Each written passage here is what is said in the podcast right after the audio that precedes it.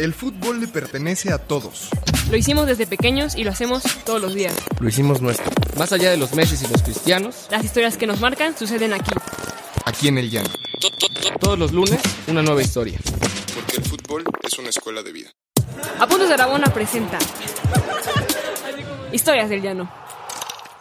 ¿Qué onda, amigas, amigos? Buen lunes, lunes de Historias del Llano con Frito. Mi Richard, ¿cómo estás? Sí se nota, ¿no? Eh, Contento, por supuesto, de estar aquí con ustedes y además feliz pues porque ya me habían puesto aquí a Gus de compañero como Sí, permanente, ¿no? Entonces sí. ya se me hace raro estar contigo. Es mi hermano después de Navidad. ¿no?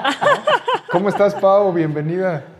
Yo muy bien, yo sí estoy con mucho frío. Aquí mira el mega chamarrón porque Pachuca, viento de Pachuca. Y así digo, ah, digo, ustedes medios villamelones pero que están con su camisita de manga corta pero con bufanda. Aquí nada más pretendiendo estar en frío, la neta. No, pero no, bien, bien, muy bien. Qué bueno, qué bueno, porque son las, las bufandas de la tienda que ya Qué- pueden encontrar Claro. en, en apuntes.rabona.com. Nos vestimos de etiqueta y bien, ¿no? Con buen gusto, Obvio. además. Digo, la de Richard, eh, esa sí no la encuentran Sí, en no, la no, no, tienda. pero, pero pronto ahí veremos la manera, ¿no? De poder Exacto, meterla. exacto. Hoy, hoy traemos una historia y a un invitado, eh, digamos, es un, es un podcast literario, es un podcast que apela a la memoria, a la reconstrucción de la nostalgia, ¿no? Eh, entonces, yo quisiera antes de presentar al invitado, eh, abrir con una pregunta que sería, ¿qué se acuerdan de, de su primera vez? ¿No? Uy, híjole, me, me pongo a pensar y Sí, muchas sí. cosas. Recuerdo la primera vez que fui a, a un estadio, fue al Estadio Azteca, un Necax Atlas. Fui con mi papá. Todavía conservo ahí un juguetito de estos, como que jugabas a- con una bolita, que había una pelotita, una bolita, un balín, para que metieras gol en la otra portería. Ok. Lo, lo tengo muy, muy presente, es uno de mis mejores días. Richard fue por el lado políticamente correcto, pero Pau, claro, claro, Tú. claro. Yo, híjole, quizá acabo de tener una primera vez. como Eh, portera. Como portera de primera división en la Liga MX Femenil el 16 de noviembre a las 5 de la tarde contra el Atlas. Ok, ok. O sea, ya debutó dos veces, Pau, ¿no? En primera Debutó dos veces, división. debutó dos veces. Tómala, ¿no? Y nosotros aquí. Debutó dos veces. Vamos, sin más, yo, yo sí me mojo, yo mi primera vez este, debuté nervioso, sudé, eh, me quemé, en la, en la- di todo el esfuerzo, pero, pero hoy me gustaría bueno, invitar y presentar a, a Pablo López. Pablito, ¿cómo estás? Muchas gracias por estar acá con Qué gusto, nosotros. Nos vienes a contar de tus primeras veces, carajo. Hola Diego, Paola, ¿qué- ¿cómo están?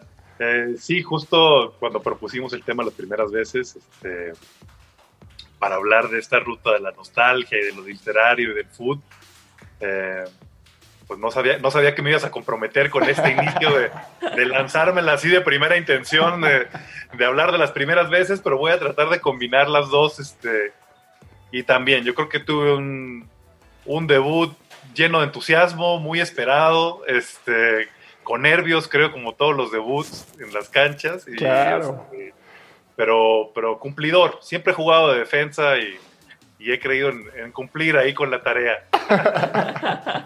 No se quisieron mojar ni Paula ni Ricardo. ahorita se ahorita quisieron lo, vamos platicando sobre la charla, ¿no? Sin Lo vamos broncas. platicando. Yo empiezo con eso sí. porque luego yo me voy a ir por las ramas de mis otras primeras veces futboleras. ¿Cuál es la primera, Pa- Pablito, tú arrancamos contigo, ¿cuál es la primera vez futbolera que te marcó, que dijiste, algo pasó aquí, algo, se abrió otro tiempo aquí? Pues mira, yo, como a lo mejor nos pasa a muchos de nosotros, el, el fútbol me viene, el gusto por el fútbol me viene de familia y en particular de mi papá.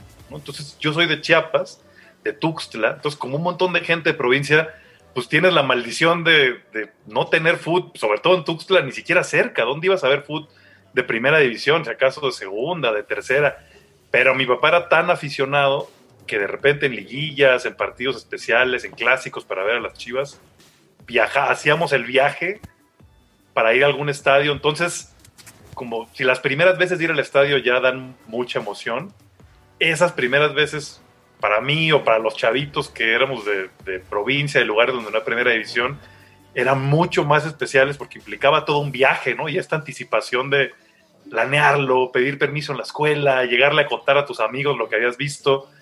Y los primeros que me vienen a la mente, muy así como flashazos, yo estaba muy chiquito, tendría, sacando cuentas, 6, 7 años, es que mi papá, que algún pasado tenía ahí en Puebla porque estudió ahí la carrera, fuimos a ver la final Puebla UDG, Uf. que creo que fue en el 89, Qué que ganó sí. Puebla de la Puente. Uh. Y de eso que de niños te quedan grabados los fuegos artificiales de cuando quedaron campeones, dos, tres nombres, ¿no? El Poblete, el Mortero Claro. Aravena, Ruiz Esparza, que me tocó el sí verlo jugar 15 años y todavía no. Y el otro recuerdo que tengo muy marcado así como de flashazos fue la final Pumas América, la del 90, la que ganan con el gol del Tuca. Igual, este, yo tendría siete años y me acuerdo de eso, ¿no? Muy impresionante ir a CU. Estaba lleno de policías, de caballos, de todo, porque creo que había habido algún incidente violento en la liguilla anterior, donde había habido hasta algún muerto por alguna estampida ahí en el estadio. Entonces, eso fue muy impresionante para mí y me acuerdo, pues hasta de la presentación de las alineaciones, ¿no? Que a Luis García todavía lo presentaban como el niño artillero, que creo que tenía 17, 18 años Luis García ahí cuando estaba jugando esa final. Desde ahí hicimos otros viajes otros partidos, pero esos dos, que son recuerdos más o menos vagos porque son como flashazos, pero al mismo tiempo se me quedaron súper marcados porque eran partidos muy especiales y era la, como la primera vez que yo iba a un estadio lleno y con ese ambiente. Claro. Oye, Pau, ¿cu- ¿cuáles son tus primeros flashazos? Ya que no quisiste responder a Quemarse, la pregunta. quemarse de primera. Pues mira, aquí está mi primer flashazo en una escuela de monjas, si lo quieres ver así, que fue la primera vez que empecé a jugar fútbol con niños. Y era esto de salir a escondidas, porque justo, o sea, mi salón, ¿cómo te explico que éramos 27 niñas y 5 niños? La neta, pobres chavos.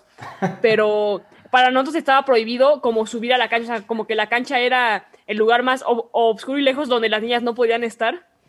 Y el encontrar el pasadizo, porque había una forma, o sea, escondidita Secreta. por el jardín para pasar, y tener a, a mi amigo Julián y Fernando ayudándome a llegar a la cancha. Yo creo que ese es así como el primer gran flashazo de jugar y haciéndolo como algo que era prohibido, ¿sabes? Pero que realmente querías hacer en ese sentido.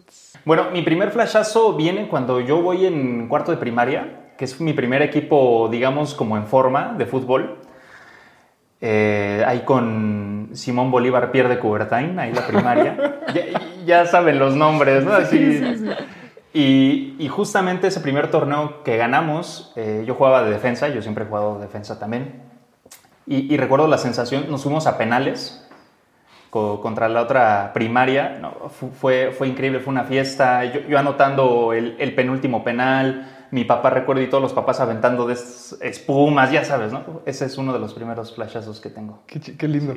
Quiero llorar ya, pero continuemos, continuemos. No, a mí, yo, de mis primeros flashazos en el fútbol fue parecido a, a Pablo en un estadio, eh, en, un- en el Estadio Azul, ver por primera vez a la Rebel. Yo nunca había visto una barra en vivo y ves que el, el- el- el Estadio Azul es, Sí, es bien chiquito y, y sí fue una cosa así de... bárbara.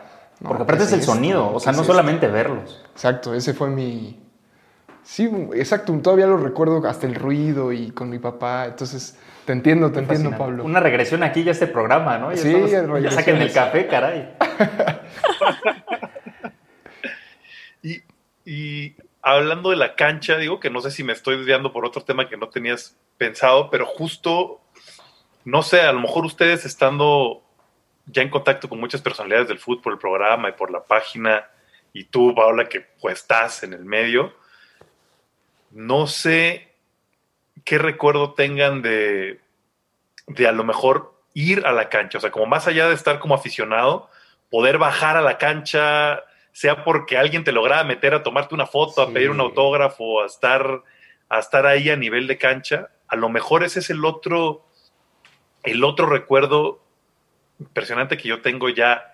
Este, y aquí la puedes conectar con cualquier doble sentido que quieras, Diego, de, de bajar a ras de cancha. Este, Meterte al área chica. Pero- Hasta el área chica, exacto. pero me acuerdo ya más grande, que yo creo que de adolescente, de unos 10, 12 años, algún amigo de mi papá era dirigente del Santos, del Santos Laguna. Y entonces me dio chances, sabiendo que me gustaba el fútbol, de acompañar al equipo en un partido, de esos partidos que no veía nadie, jornada doble, miércoles en la noche, Santos Necaxa, temporada regular con el Azteca vacío. pero para mí fue como muy impactante por primera vez como pasar a este otro lado del espejo, ¿no? De, de ser aficionado a ver cómo se vivía el fútbol desde el otro lado. Entonces fui al hotel ahí, el Royal Pedregal o no sé cuál, con, con Santos, me subí al, al autobús y ya desde ahí yo iba impresionado que nadie hablaba, ¿no? porque nadie decía una sola palabra en el autobús, todos calladitos, estaba como en un loop infinito el himno del Santos. este, no sé, yo no sé si era que iban muy concentrados, Era si era el tortura, estilo de era Alfredo, tortura. Tena, de Alfredo Tena, que era el entrenador en ese Uh. entonces. Y ya para mí, como entrar a la Azteca por el túnel, bajar a los vestidores, que al menos el de visitante era más chiquito y más rústico de lo que yo me imaginaba, ¿no? Paredes blancas, este, como alfombra verde. Y de esa, de esa entrada al vestidor, que yo estaba ahí como una mosca en la pared viendo lo que hacían todos, creo que lo que más me impresionó es que era ese Santos campeón, que había quedado campeón la temporada anterior o, o algo así. Y el gato José Miguel era su portero, que tenía como un gato aquí siempre en la, en la playera, y que se ponía a calentar en el vestidor, pegándole cañonazos a la pared, Sí, claro. y agarraba como, como el rebot, los rebotes contra la pared. A mí eso me impresionaba, que, ah, cómo, cómo calienta el portero así pegándole a la pared con toda su fuerza y, y agarrando el balón. Y ya luego la experiencia del Azteca, aunque estuviera vacío, como subir a la cancha ahí por, por la escalerita de caracol, como si fuera la azotea de, de casa de mi abuelita.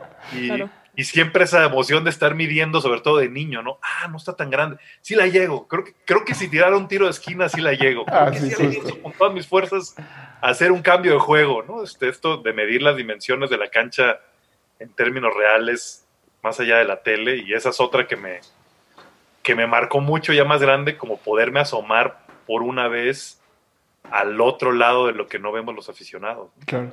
Pau, ¿cuál es tu, ¿tú tienes alguna historia así? De la primera vez que... Cada fin de semana va a la primera vez que salí... No, pero de, de niño, Sí, ¿no? sí. De niña que, que como dice que le haya Pablo, o marcado, sea, tal cual. La experiencia de ver a los jugadores y de decir, ay, ¿no? O sea, Estoy aquí. ajá, exactamente, soy parte de... Sí.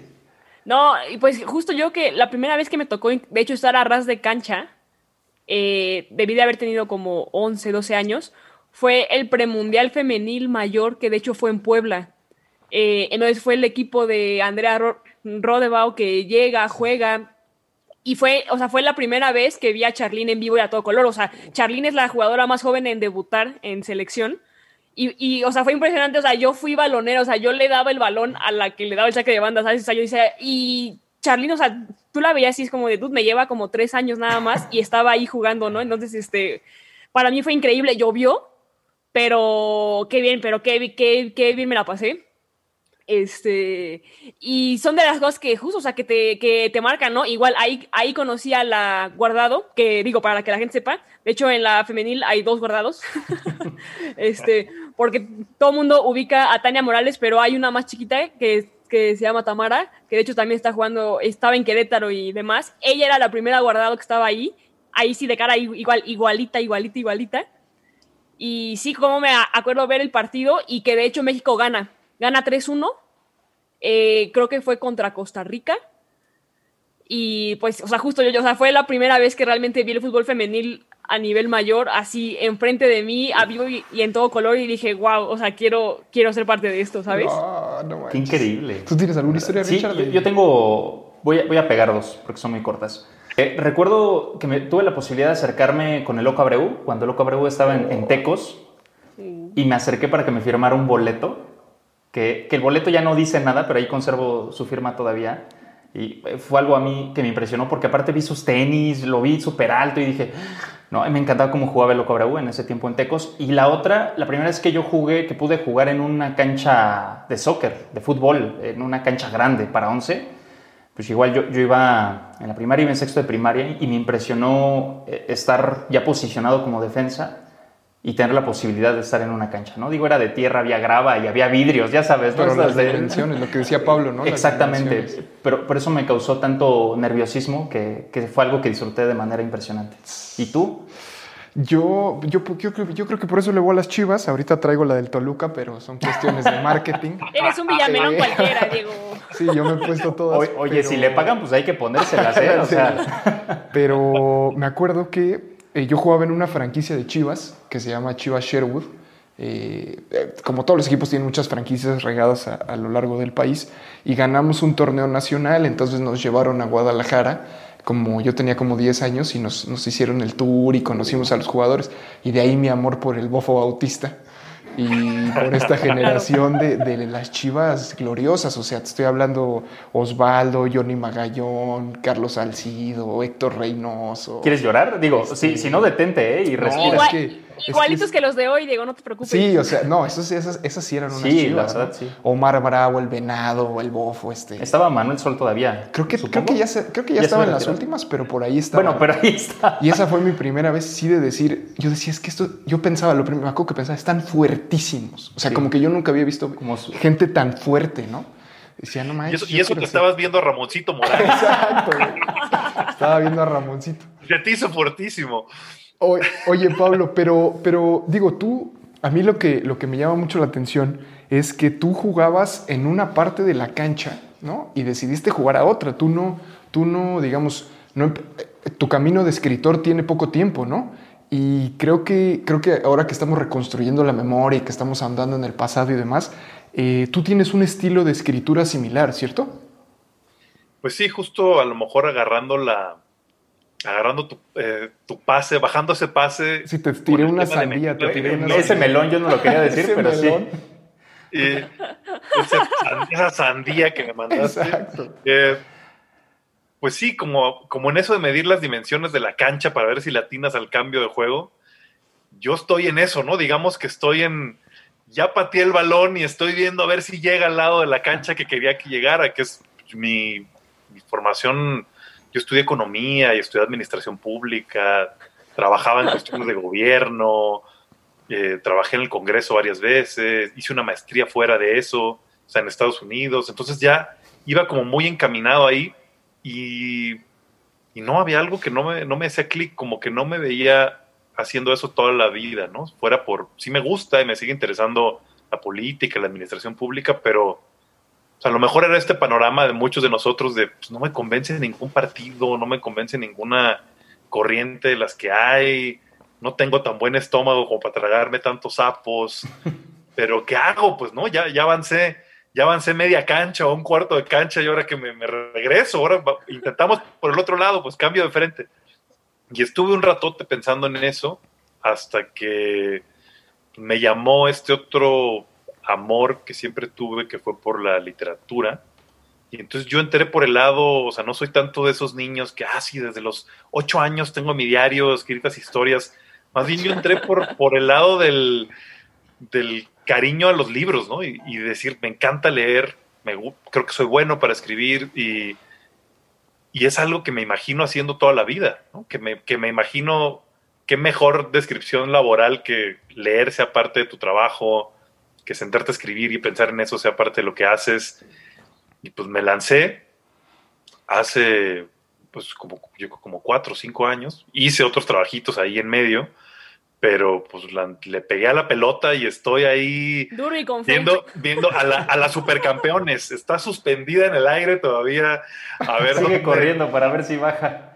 a ver dónde aterriza, porque estoy ahora, digo, he escrito cuento, poesía, estoy trabajando en lo que espero que sea mi primer novela, todavía buscando ser este, publicado, pero muy contento, sin arrepentimientos de la, de la decisión. Y justo esta dinámica de la primera vez sí salió por lo que hablábamos, digo, cuando me preguntabas de, de mi escritura, que a mí me gusta mucho en lo que leo y en lo que escribo también, esta, esta literatura un poco fragmentaria que, que parece como si estuvieras armando un rompecabezas, ¿no? Que son libros donde tú ves diferentes fragmentos y un poco híbridos, ¿no? Que son cuentos, son pequeñas historias, es una novela que se sale como del camino normal o del camino esperado al menos de las historias que conocemos y de repente al final te termina sorprendiendo que entre todos esos fragmentos terminan cuadrando como un rompecabezas y, y hacen una historia, ¿no? No sabías bien por dónde te iba a llevar, tenía muchos caminos que se iban abriendo y no sabías por dónde se iba a ir y termina cuadrando. Y, y a lo mejor por leer tanto de eso, por, por agarrarle mucho el gusto a ese estilo de literatura, por ahí va mucho lo que yo escribo, ¿no? Empiezo con, con estos fragmentos que van mucho por la memoria, por la nostalgia, a veces por, por la historia mías o, o ajenas que al, que al estilo de estos autores que se basan en hechos reales y combinan la realidad con la ficción, pues lo llevo por otro lado, lo modifico, le pongo finales que me hubiera gustado que tuvieran y no tuvieron, desenlaces que hubiera querido que, que tuvieran y no pasaron. Y, y, lo que me gusta mucho de esa, de esa dinámica al escribir es esta sensación como de rompecabezas, como de tener muchas piezas ahí y, e ir jugando a ver cómo embonan. Y, y, es una alegría muy grande para mí cuando de repente embonan y es, aquí, aquí hay una historia, aquí hay un hilo donde no pensé que lo hubiera. Y, y me y como que me gusta mucho irme por, por ese lado en las historias que en las historias que cuento y además que tiene el beneficio adicional ahora que estábamos este, pasándonos el balón con el tema de, la, las primeras veces que como que una vez que ya lo escribo cuando alguno de estos recuerdos datos curiosos cosas que escuché en la calle que leí en algún libro las logro meter en alguna de mis historias como que ya no se me olvidan ¿no? como que quedan ahí selladas de ya, ya, lo escribí y entonces ya quedan como selladas en memoria entonces lo uso mucho para, para estos fragmentos que me gusta recordar y, y llevarlos por otro lado.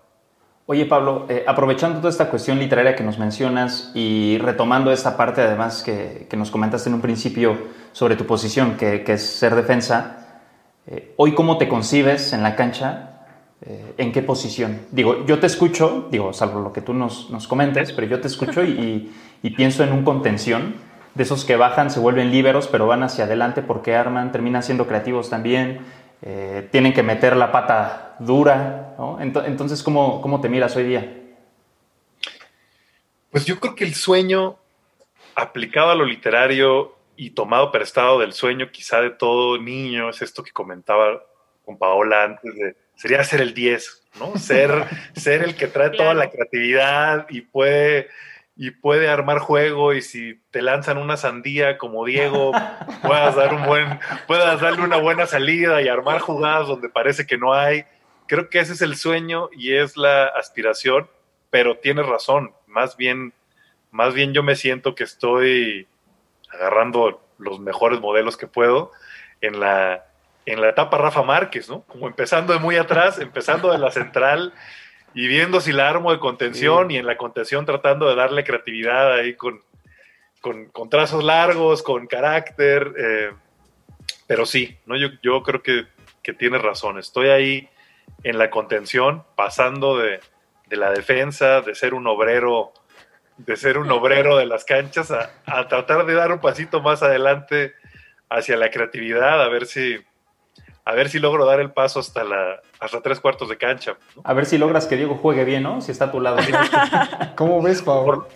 No, yo muy bien, digo, en ese sentido, yo sé que justo es difícil quizá la, tra la transición de posiciones, ¿no? Y que luego no siempre depende de ti y demás. Pero independientemente de eso, creo que siempre hay partidos, siempre hay juegos y siempre hay momentos. No es quizá preguntarte cuál crees que ha sido tu mejor partido.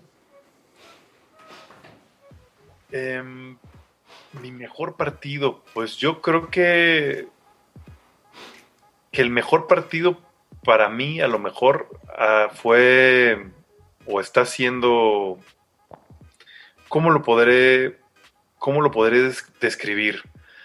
Pues quizá cuando encontré mi estilo de juego, ¿no? Que, que quizá si, si seguimos hablando de la cancha y de las letras, este tema que es encontrar cómo le puedes sacar jugo a tus virtudes y, y claro. ocultar un poquito tus defectos, se puede parecer a este, a este otro tema en las letras de cómo encontrar tu voz. ¿no? Y, que, y, que, te puede llevar mucho ese desarrollo, a algunos les toma más, a otros menos, pero es dar ese paso de que podría ser en, en, en el foot y en las letras, de, es bueno, sé escribir, ¿no? Y ya me demostré que sé escribir bien, pero eso puede ser bueno para la redacción, no quiere decir que seas bueno para la creatividad o bueno para la literatura.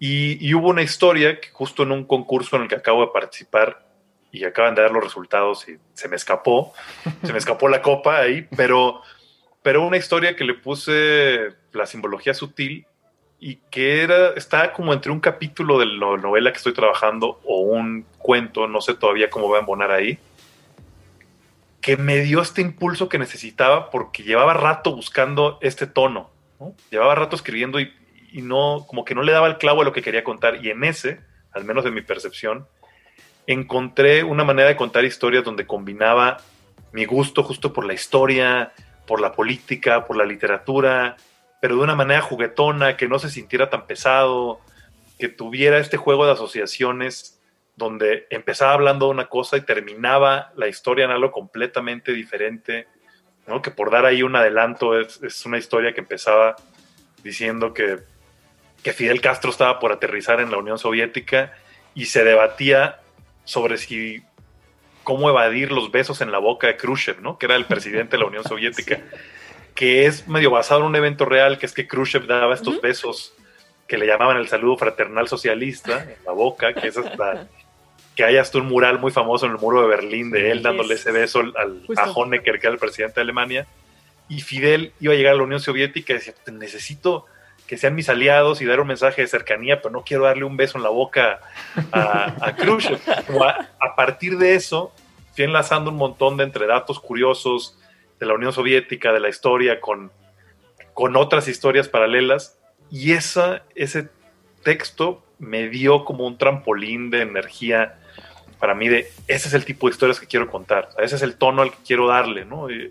Ese es el juego que he estado intentando hacer y no me salía.